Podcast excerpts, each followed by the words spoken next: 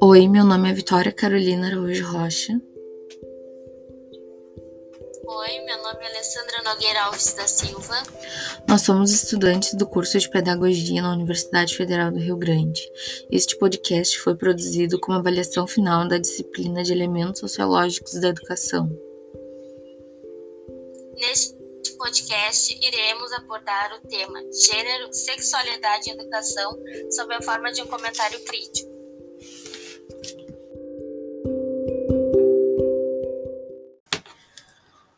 Nós vamos começar a falar sobre gênero. O que é gênero? Gênero são representações sociais. É a expectativa de como a pessoa deve se comportar numa sociedade, em espaços uh, de acordo com o seu gênero, uh, abre aspas, feminino ou masculino, né? Fecha aspas. Porque tu tem, desde que, a, desde a criança, né, já tem aquela ah, tu é menino ou tu é menina? Tem que brincar com coisas de menina, tem que brincar com coisas de menino. E, porém, é uma coisa que é muito cultural, né? E tá sempre se modificando. Tem. Eu tava lendo um artigo da Guaraci que, segundo ela, a, a palavra gênero, né, ela não aparece no Aurélio que é o, é o dicionário que mais popular, eu acho, entre as pessoas. E não aparece. E aí já começa o preconceito uh, sobre tu ter que te definir em um tipo de gênero. Também, assim, que a gente tem que perceber que não existe só a mulher e o homem, né? Que tem várias formas de ser mulher e homem, de ser masculino e feminino e que não importa a vagina ou o peixe, a pessoa tem que ser o que ela é. Existe também os papéis de gênero, né? Ah, papel masculino. Ah, o homem não pode sentir dor, o homem não pode chorar, o homem não pode fazer nada que seja feminino. O homem uh, tem que ser independente, tem que ser forte, enquanto a mulher tem que ser uh, submissa, tem que ser frágil, uh, independente, tem que ser sensível. Só que não é assim, né? E na verdade tu vê que esses papéis são denominados, são dados, denominados desde, desde a infância, porque ah, a menina tem que brincar de panelinha, tem que brincar de casinha. O menino não, ele já tem que brincar de carrinho, e ele não pode pegar uma boneca. Pode pegar uma boneca? Ah, não, porque se ele tá pegando uma boneca, isso é coisa de menino. E não era pra ser assim. Uh, e também essa expressão de não é coisa de menino, ou é coisa de menina, mostra como são criadas as barreiras, né, pela, de gênero, assim, pela família, pelos responsáveis, né, porque desde pequeno já se diz assim pra criança, olha, tu brinca com esse carrinho porque tu é menino, e pra guria brincar de boneca, e sempre tem isso, né, e as brincadeiras são bem limitadas, aí quando uma criança quer brincar de, de boneca, por exemplo, um menino, já tem aquela coisa, né, de mas isso não é para te brincar, não pode brincar porque é coisa de menino. Uh, e também no esporte tem muito preconceito com uh, o gênero feminino, né? Que não são valorizados o esporte feminino. Por exemplo, a gente tem que, que aceitar as diversidades que tem, as diferenças. E o esporte é para todos, né? É um lazer ou é uma atividade remunerado. Então tem que ser incentivado o esporte para todos os gêneros. É verdade, tanto que a gente tem uma diferença gritante no salário da Marta, que é a melhor jogadora feminina, do Neymar. É, é uma diferença muito grande, é uma diferença absurda, coisa que não devia acontecer, porque eles jogam uh, no mesmo nível se ela não joga melhor do que ele, digamos assim. Aí a gente já vê que o preconceito vem impregnado desde muito antes, só que em pleno século XXI parece que não evolui, porque eram para ser direitos iguais. Também é muito comum, né, com que trans e travestis se sintam pressionados, porque eles têm que exercer um papel, até um papel de feminilidade ou de masculinidade. Aí vem aquelas perguntas bobas: tu é homem ou tu é mulher? E é um absurdo, um absurdo, porque parece que eles são obrigados a ter um reconhecimento social, só que órgãos e hormônios, cromossomos, nada disso define o gênero, né? Nem ações, nem comportamentos, nem aparência também. não era para acontecer esse tipo de coisa, porque a gente tem que aprender a respeitar as pessoas. Não tem que, ah, porque pessoa, o fulano é diferente de mim, eu não vou respeitar o fulano. Não, todo mundo merece respeito. Começou a se falar de sexualidade no início do século XX. Então, eles começaram a inserir esse tema na, na educação, né? E eles falavam de masturbação, doenças sexualmente transmissíveis e educação para as mulheres, para, para as mulheres para a vida doméstica. Então, existem diferentes jeitos de falar de educação sexual. Tem o termo educação para a sexualidade, que significa abordar de uma forma ampla, com base nos aspectos históricos, sociais e culturais e que superam a visão biológica. Tem outros exemplos, como os termos orientação sexual, educação sexualizada, educação em sexualidade educação para a sexualidade. Uh, pensar em educação para a sexualidade é uma proposta mais espiritual né, e pedagógica, é uma forma de apresentar as transitividades das nossas identidades. A educação sexual para crianças eu acho que é fundamental, na minha opinião, porque a sexualidade forma um indivíduo durante a vida, que faz com que a escola devesse ter uma dedicação maior a tal assunto, né? Porém, ainda é muito tabu falar sobre isso, porque tem muitos pais que não aceitam, porque acham que vão estar ensinando sexo para uma criança. Só que não é assim, né? Muitas vezes o, é uma desconstrução de padrão é mais para falar para a criança, né, ensinar que a menina tem uma vagina, que o menino tem um pênis, ensinar também uh, que um homem não, adulto não pode tocar numa menina, que nem não, não pode tocar também num menino.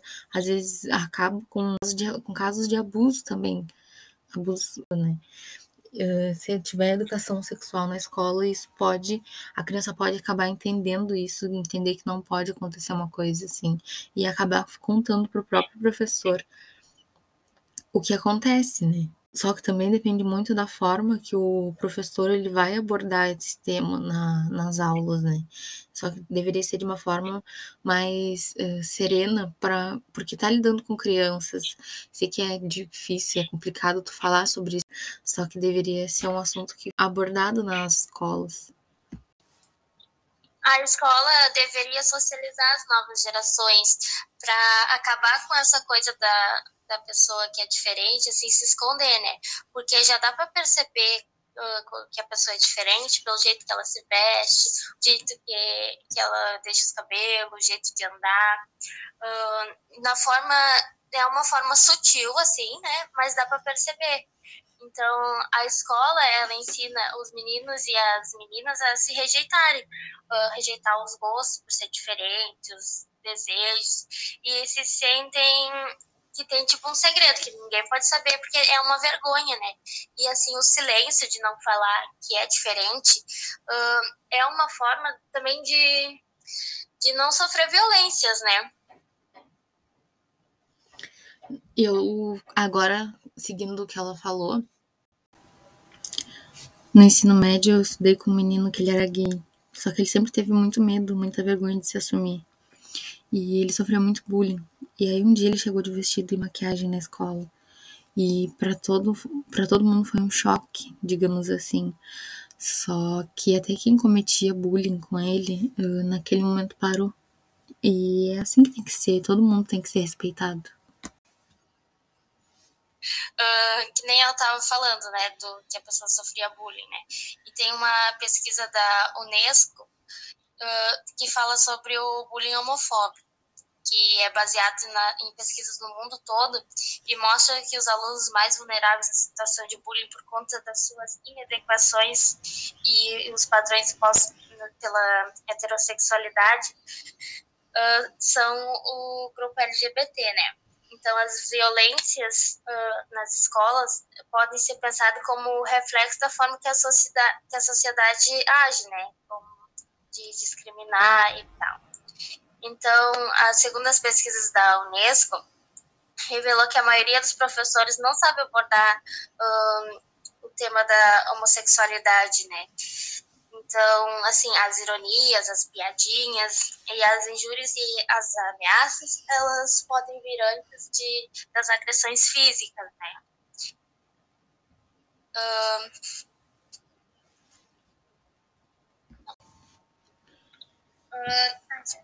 Tem um vídeo da Nívia Cavalcante que ela canta uma musiquinha sobre as partes do, do corpo, né? E, tipo, que tipo, são liberadas, assim, né, entre aspas, para pessoa, as pessoas tocarem as que têm que ser bem protegidas, né.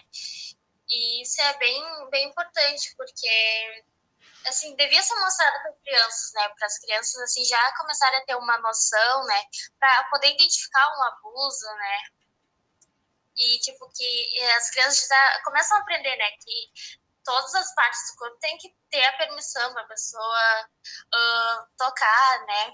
E, e fazer assim também a criança entender que se acontecer alguma coisa assim que não é normal, assim, né?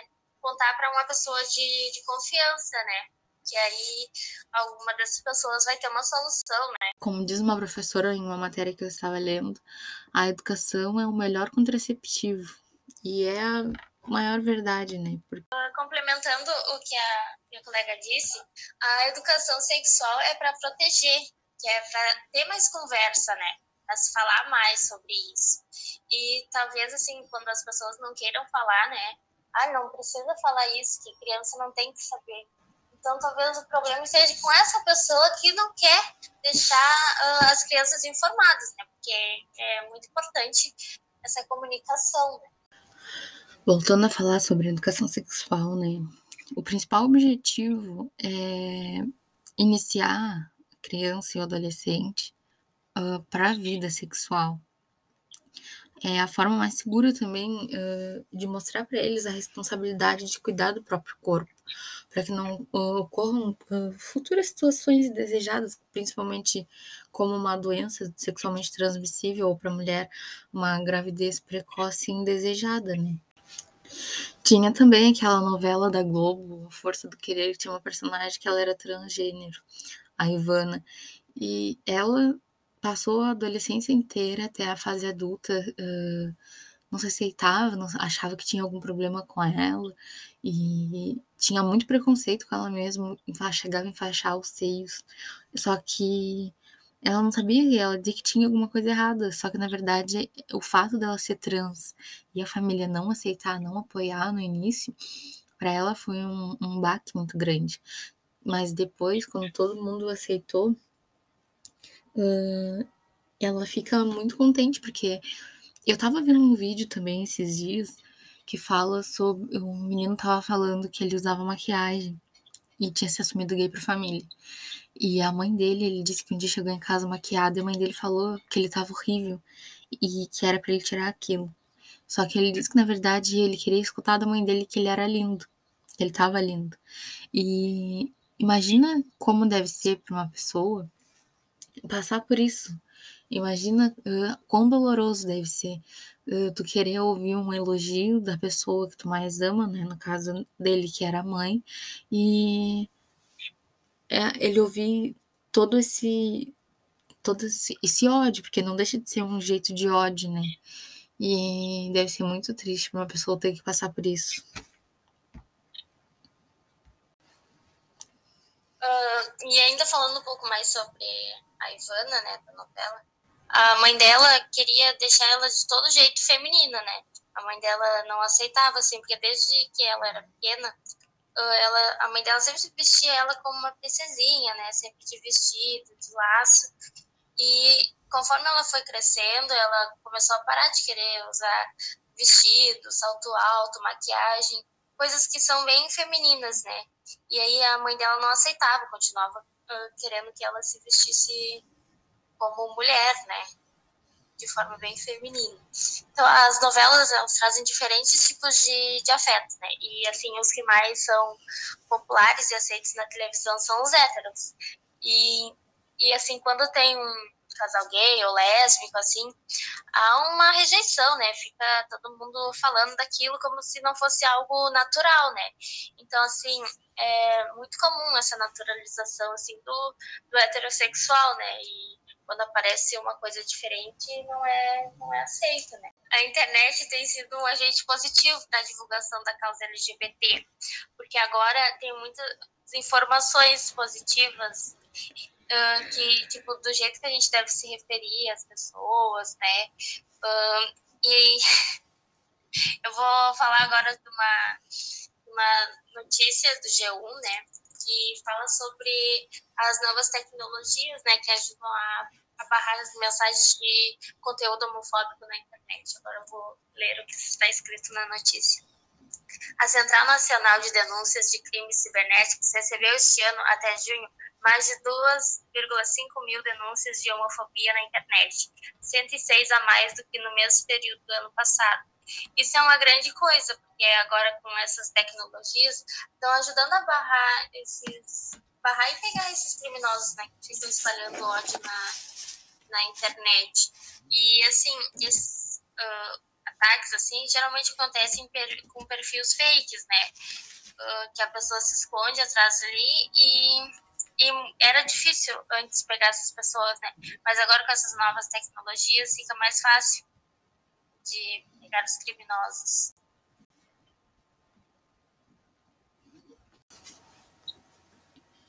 Uh, segundo Juliana Cunha, aspas, é importante que as pessoas percebam a internet como a terra que existe lei e que há punição.